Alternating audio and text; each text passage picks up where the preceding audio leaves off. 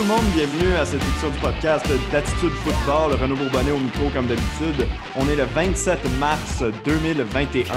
Il est 18h28 au moment de commencer cet enregistrement. On va évidemment parler aujourd'hui de ces deux grosses transactions qui ont eu lieu hier, qui ont été complétées en fait par les Dolphins de Miami. Euh, pour parler de tout ça, comme d'habitude, mon collègue Adam Bell, comment ça va Adam? Ouais, ben ça va super bien, Renaud. Euh, je pensais avoir une semaine tranquille finalement avec cette transaction-là, ou ces transactions-là, je devrais dire. Euh, c'est assez palpitant. Ouais, j'avais décidé, moi, de prendre une semaine un peu plus tranquille cette semaine. Je m'étais dit, ça fait une semaine que les agents libres vont commencer à signer partout. Ça va être pas, pas, la machine à off, juste un peu plus tranquille. Euh, puis finalement, cette, cette, énorme bombe qui est venue sauter. Donc, euh, si tu veux bien, avant qu'on commence euh, à en débattre, je vais faire un peu le, le tour de ce qui s'est passé dans cette transaction-là. Donc, il y a eu deux échanges. Pour vous simplifier la tâche, ce, ce que je vais faire, je vais vous nommer les trois équipes je vais vous dire qu'est-ce qu'ils reçoivent dans ces échanges-là. Le premier euh, échange est entre les 49ers de San Francisco et les Dolphins. Euh, et euh, le deuxième entre les Dolphins donc, et les, les, Eagles de Philadelphie. Oh, puis vous savez quoi, on va y aller comme on veut. Donc, les Dolphins terminent avec passe du troisième choix au total au sixième choix total après les deux transactions. D'abord échangé avec les 49ers, ont reculé à 12, sont remontés finalement à 6 avec les Eagles, mettent aussi la main sur un cinquième choix cette année et les premiers choix des 49ers en 2022 et 2023. Il y a aussi un choix de troisième ronde qui s'en va à Miami en 2022.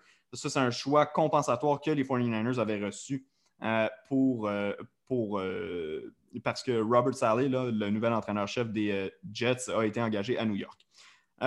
les 49ers de San Francisco, eux, très simples, reçoivent le troisième choix total de la part des Dolphins de Miami.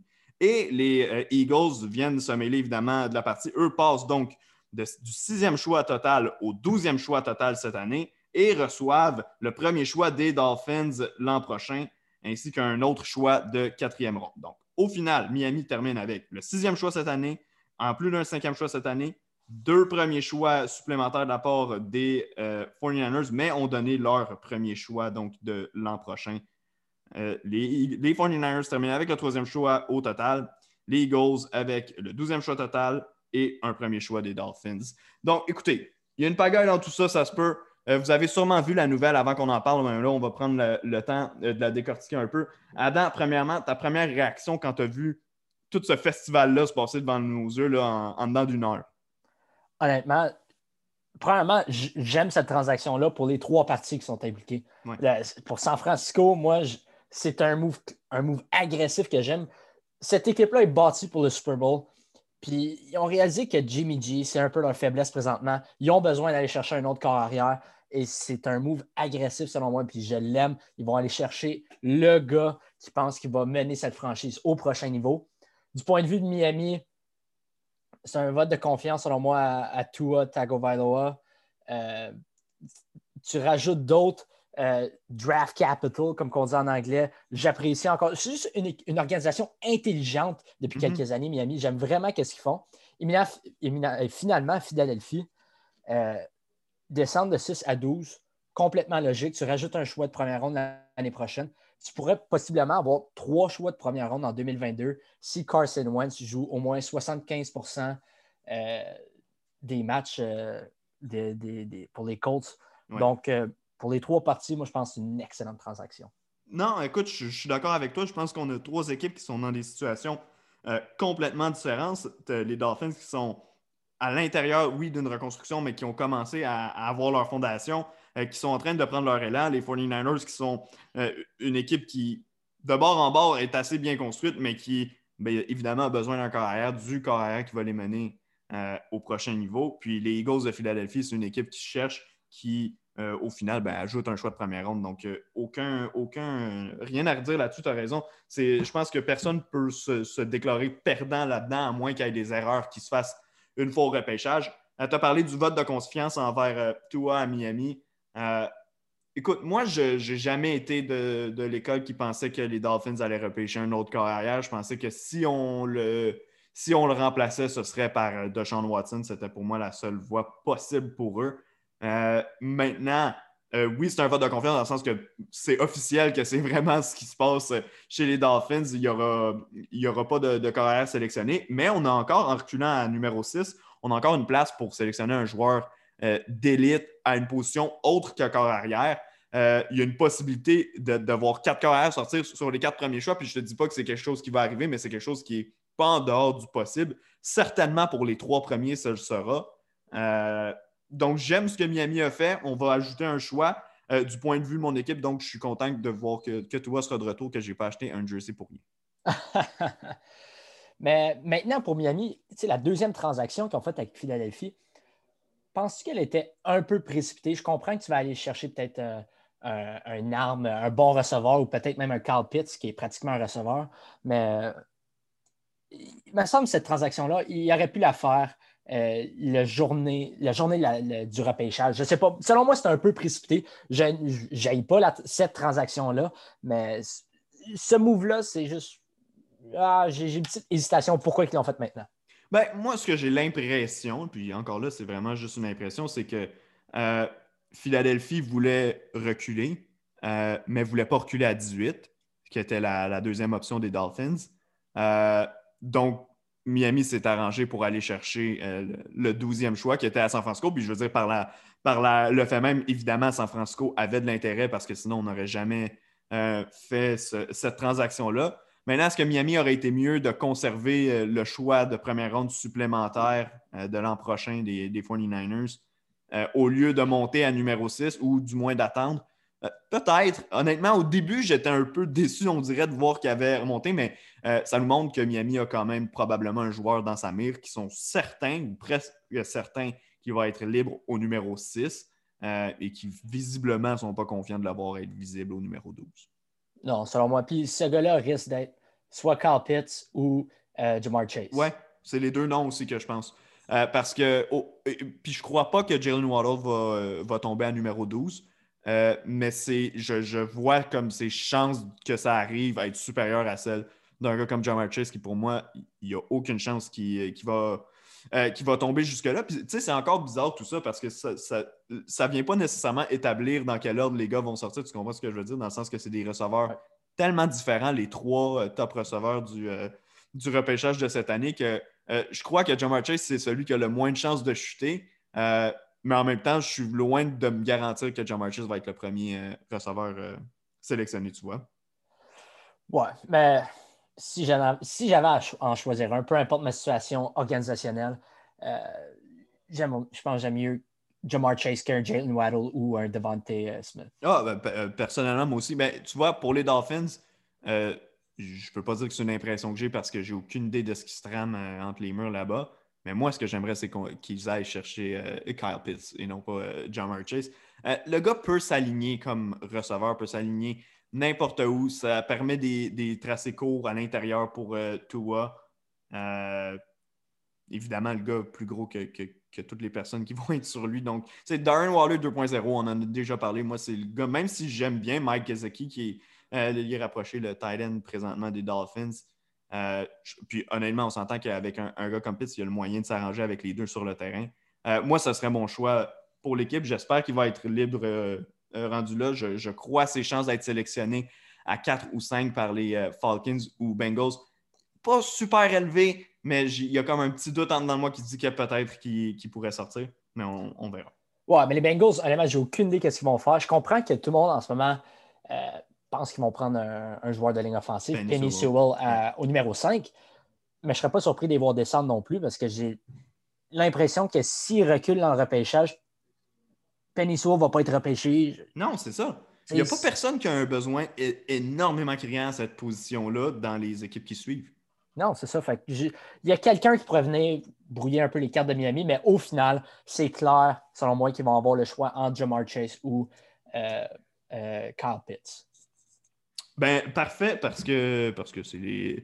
Ce, ce, serait mon plan A. Effectivement, ce serait euh, Carl Pitts. Puis en deuxième, j'irai avec euh, Jamar Chase. Euh, donc, pour les Eagles, premièrement, on va, on va mettre au clair des choses qui se passent avec cette équipe-là. C'est sans dessus-dessous. Est-ce que tu as vu autant de controverses autour d'un corps arrière qui en arrivait à sa deuxième année, qui a fait grosso modo correct, extraordinaire, mais qui n'a pas non plus euh, été désastreux sur le terrain en, Jalen Hurts. Autant de controverses à savoir est-ce qu'on doit lui donner le ballon ou non vers l'an prochain? Je trouve qu'il y a une énorme tempête qui se construit à savoir de non, il ne fait pas le travail. Oui, il le fait quand le gars a joué quoi? Cinq matchs, si je ne me trompe pas, six peut-être euh, dans la NFL. Euh, quel ménage tu fais un peu de tout ça avant qu'on aborde le sujet des, choix qui ont été acquis? Pour moi, ben, je pense que ça fait un peu plus qu'un mois, ça. C'est parti du top de l'organisation, du propriétaire euh, qui a dit Moi, je veux que Jane Hurts soit le carrière partant l'année prochaine. C'est parti d'en haut, ensuite c'est passé à Howard Roseman, puis ensuite c'est passé à travers l'organisation jusqu'au coach de position. Selon moi, c'est le plan pour Jalen Hurts soit le carrière partant. Le, débat, c'est plus, je pense, dans les médias, je pense à l'interne, sont pas mal alignés avec la direction du propriétaire. Donc, euh, Jalen Hurts, selon moi, oui, il y a beaucoup de, beaucoup de rumeurs, beaucoup d'inquiétudes par rapport à s'il est bel et bien le, partant du futur. Mais en ce qui concerne l'année prochaine, selon moi, c'est sans aucun doute, les Eagles vont essayer de bien l'entourer. Mm-hmm. Puis cette transaction-là vient de confirmer, vient de confirmer que toutes les suspicions qu'on aurait pu croire. Oui, ben, effectivement. Puis, on se donne une arme de plus pour avec un choix de première ronde supplémentaire euh, l'an prochain. Probablement que les Eagles n'étaient pas nécessairement en amour avec euh, un des joueurs à numéro 6, se sentent à l'aise avec leur position. À numéro 12, puis dans la mesure de ce qu'ils essaient de faire, je ne sais pas euh, quelle voie ils vont prendre. Je ne sais pas s'ils vont vouloir aller une deuxième année de suite avec un receveur. L'an passé, ils sont allés avec Jalen Rager, qui est un, receveur de petite taille. si Devante Smith tombe jusque-là, est-ce qu'ils vont être tentés? Ce serait deux petits receveurs en première ronde, deux années de suite. Donc, je ne sais pas si on va vouloir aller là. Il va falloir reconstruire ce groupe de receveurs-là. De toute façon, ça, c'est clair parce que ça, fait assez longtemps qu'il y a des problèmes à cette position-là, mais là, c'est vraiment, détruit. Euh, donc, quelle, euh, stratégie tu crois que les Eagles vont, vont aborder pour euh, justement le repêchage? Oui, ben c'est clair que la, position de receveur, c'est un besoin, mais je pense que les Eagles, c'est une équipe qui a beaucoup de besoins en général l'année passée, oui, il y avait beaucoup de blessures, mais la ligne offensive était désastreuse. Euh, sinon, je regarde du point de vue défensif. Ils ont, encore un besoin à la position de, de coin. Ils ont, des besoins à la position de secondaire. Donc, honnêtement, je pense que les Eagles ont réalisé qu'ils ont tellement de besoins partout que ça ne leur sert à rien de rester à numéro 6. Ils préfèrent reculer, avoir un choix de première ronde supplémentaire l'année prochaine. Comme ça, tu es capable d'un peu combler plus de ses besoins. Ben, parfait. On aborde la troisième équipe, les 49ers de San Francisco. On a glissé le mot brièvement tantôt. Euh, pour moi, cette annonce-là, même si on essaye de nous convaincre du contraire présentement euh, du côté de l'organisation, c'est officiellement l'arène mort de, Jimmy Garoppolo avec, euh, avec l'organisation. De toute façon, avec un capital de 25 millions de dollars, si je ne me trompe pas, l'an prochain, aucune chance qu'on veut le conserver à long terme, évidemment. Euh, est-ce qu'on va vouloir faire un pont d'un an vers le nouveau carrière? Écoute, moi, honnêtement, juste par le risque que Jimmy Garoppolo se blesse de toute façon, euh, j'en ai pas besoin de lui comme mentor. Puis je peux trouver un carrière mentor qui va me coûter pas mal moins cher que, Jimmy Garoppolo, non? Honnêtement, je ne sais pas. Je ne sais pas parce que c'est qui que tu penses que San Francisco, pour, pour quel joueur, euh, quel joueur San Francisco a en tête présentement, selon toi? Je, J'irais comme ça, je dirais que c'est Justin Fields, euh, juste pour le fait qu'ils ont voulu monter à numéro 3. Euh, j'ai pas des, trucs à dire, des arguments. C'est l'impression que j'ai parce que j'ai l'impression que les Jets sont vraiment en amour avec Zach Wilson. D'ailleurs, apparemment que le prix pour euh, Sam Darnold euh, sur le marché des transactions a chuté directement après le Pro Day de Zach Wilson. donc, ça, c'est un bon signe, mais je veux dire, c'est la direction que je pense qu'on va aller. Je pense que si on est allé aussi agressif, c'est pour y aller avec Fields. Je ne sais pas si c'est l'impression que tu as. Si on a l'intention de prendre euh, Trey Lance, ben là, c'est clair qu'on va avoir besoin d'une année de développement, selon moi. C'est exactement ça que je pense. Moi, je pense que San Francisco est en amour avec Trey Lance. Mm-hmm. Oui, il n'y a pas beaucoup de, football, euh, particulièrement l'an passé, mais Trey Lance, c'est un gars que non seulement San Francisco aime, mais je pense que ce soit la Caroline, que ce soit Denver, que même Atlanta, à la limite, serait intéressé. Puis être au troisième rang, ça te permet d'aller chercher le gars que tu veux, selon moi, puis c'est Trey Lance. C'est pour ça que tu vas garder Jimmy Garoppolo, qui va rester là un an, selon moi, à San Francisco. Ouais, pas plus, ça, c'est sûr et certain. Oui, c'est ben, sûr et certain. Oui, c'est ça. Il va rester un an, ouais, c'est ça, maximum. Je pense pas qu'il va être transigé avant la prochaine saison. C'est ça que je veux dire. Euh, mais oui, Trey Lance, selon moi, c'est le gars qui est en tête. Justin Fields, je ne sais pas pourquoi. Euh, avant la... Tout au long de la saison, on disait ah, ça va être Trevor Lawrence 1, Justin Fields 2. Puis finalement, selon plusieurs, il est peut-être même rendu cinquième. J'ai vu Chris Sims, qui est, qui est l'un des meilleurs amis à Carl Shanahan à San Francisco, l'entraîneur-chef. En fait, ils sont tellement des bons amis qui ont des initiales les initiales de chacun tatouées sur leur corps. C'est quand même ah, Ça, je ne le savais pas. mais j'aime Carl Shanahan, puis j'aime un peu moins Chris Sims. mais c'est ça, mais Chris Sims, il pense que c'est Mac Jones que euh, Carl Shanahan aime dans le repêchage. Puis là, je ne peux pas croire que San Francisco ont transigé pour monter à 3 pour aller chercher Mac Jones. Chris Sims a beaucoup d'opinions euh, controversées. Mais bon, Mac Jones serait comme le prototype Matt Ryan selon euh, Chris Sims. Mais bref, je ne pense pas que ça va être Mac Jones. Et Justin Fields, selon moi, il y a beaucoup d'équipes qui l'aiment. Je ne sais pas c'est quoi son red flag. Je comprends que c'est peut-être pas le gars qui est le plus rapide à travers ses progressions, à travers ses lectures de jeu, mais je ne sais pas pourquoi il descend dans les boards de tout le monde. J'ai l'impression qu'il va peut-être être le, cinquième carrière sélectionné. Il y, a, énormément de, critiques qui l'ont pointé cette saison, puis je, trouve un peu à tort. Je comprends le principe que cette année, il n'y a pas eu, durant la saison régulière, euh, énormément de compétition. Euh, sauf qu'à un moment donné, c'est quelque chose en dehors de son contrôle. Puis c'est pas lui qui choisit ses adversaires. C'est une situation assez spéciale. Je veux dire, il y a des joueurs qui n'ont pas joué de l'année. On ne les a pas critiqués parce qu'ils affrontaient pas des, puissances. Tandis que là, c'est un peu ce qu'on fait avec Justin Fields. Donc, je trouve que c'est un red flag qui est levé parfois à tort. Je comprends comment il faut euh, modérer son évaluation d'un joueur pour ces raisons-là euh, quand, quand, on l'a fait. Mais à un moment donné, on ne peut pas non plus utiliser ça comme argument fatal, non? Non, non, c'est quand même assez ridicule, je pense. Le gars, probablement un athlète de fou, on l'a vu, son, son, 40 verges qu'il a couru, je pense, en 4.4 une seconde. Euh, le gars a peut-être le deuxième meilleur bras derrière seulement Trey Lance dans tout le repêchage. C'est un gars qui n'a pas vraiment de revirement euh, dans le Big Ten. Donc, euh, selon moi, les red flags, c'est vrai, c'est pas vraiment des gros red flags, selon moi. Donc, c'est pour ça que je suis surpris que plusieurs pensent que c'est rendu le cinquième carrière de ce repêchage-là.